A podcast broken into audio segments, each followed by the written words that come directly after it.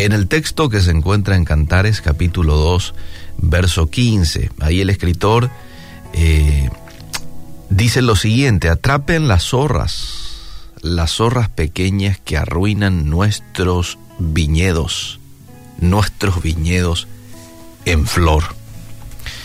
El escritor de Cantares, que fue, se cree, el rey Salomón, nos aconseja atrapar esas pequeñas zorras que, sin hacer gran escándalo, pueden terminar destruyendo nuestros viñedos, es decir, nuestra vida, nuestra relación personal con Dios.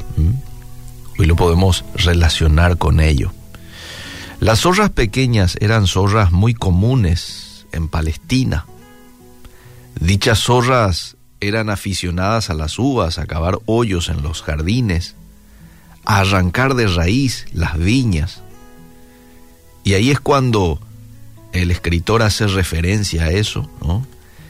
Y hoy nosotros lo podemos relacionar con nuestro día a día. A veces somos muy fáciles de categorizar los pecados. Está el pecado grave, está el quizás gravísimo y está el pecado que quizás lo podemos hasta llamar el pecadillo, una mentirita o un hablar mal de otro, ¿verdad? Pero sabes que para Dios todos los pecados son iguales. De hecho, eh, todos los pecados reciben una condena por parte de Dios. Vos lo podés ver en algunos pasajes en particular, aquellos que no van a entrar en el reino de los cielos, por ejemplo, y habla de los idólatras, los envidiosos, los calumniadores y demás, ¿no? Y después también habla de los adúlteros y todo. Pero a veces esos pecados que pueden resultar para muchos pecadillos también eh, pueden apartarnos totalmente de Dios y de lo bueno que Él está preparando para cada uno de nosotros, el reino de los cielos. ¿Cuántos de nosotros no le hemos prestado atención a esos pequeños fallos que hemos tenido y de pronto nos damos cuenta que esos pequeños fallos se han convertido en un mal hábito del cual nos es difícil dejar de practicar, nos es difícil controlar. A veces vamos por la vida cuidándonos de no cometer, entre comillas, grandes pecados, sin darnos cuenta que estamos atados a muchos, entre comillas, pecados pequeños. Ya he citado algunos, la mentira, la envidia, el rencor que lo único que hacen es apartarnos poco a poco de esa relación especial y personal que Dios quiere que tengamos con Él. Pienso hoy que es un buen día para analizar, para reflexionar sobre cuáles son aquellas zorras pequeñas que están arruinando mi viñedo, que están arruinando mi vida. ¿eh? Y la única forma de detectar y atrapar esas zorras es teniendo la suficiente humildad para reconocer los, entre comillas, pequeños errores que a veces estamos cometiendo y tratar de no cometerlos. Claro, todo esto con la ayuda de Dios, quien siempre está dispuesto a ayudarnos, a fortalecernos y a darnos la capacidad para mejorar muchos aspectos de nuestra vida para que cada día podamos tratar de ser más agradables a Él. Yo no sé cuál podrían ser tus zorras pequeñas. Cada zorra pequeña es diferente a la del otro.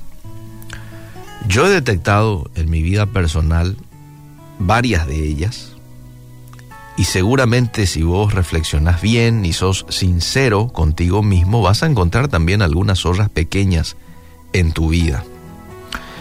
Ahora, la pregunta es, ¿y qué haces al respecto una vez que identificas esas zorras pequeñas?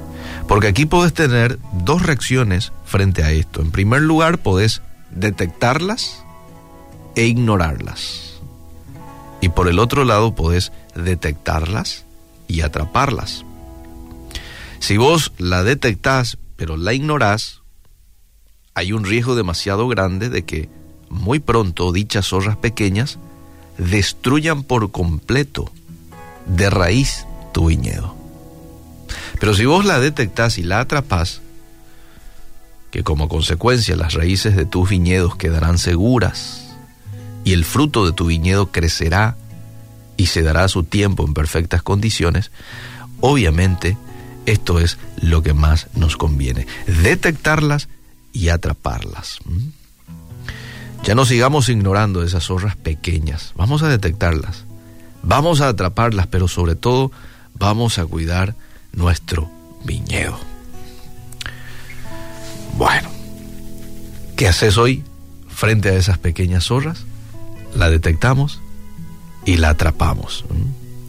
Hoy podemos orar al Espíritu Santo diciendo, muéstrame cuáles son aquellos pequeños fallos que de pronto me están conduciendo paulatinamente a la destrucción, a perder mi viñedo, a perder mi relación contigo, a perder quizás mi familia.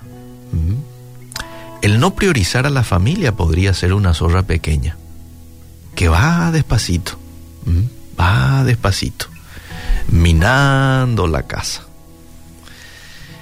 eh, distanciando a mis hijos de mí, hasta que llegamos a estar con eh, completamente desconocidos en casa. O puede ser con el cónyuge, ¿verdad?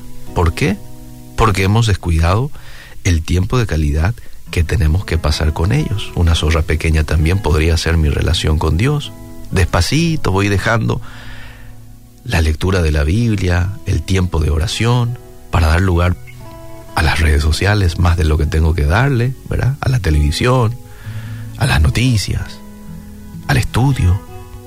Y vamos paulatinamente descuidando hasta que llega un momento que estas zorras se terminan eh, cautivando totalmente mi viñedo. Que Dios nos ayude, nos indique y nosotros podamos hacer algo al respecto.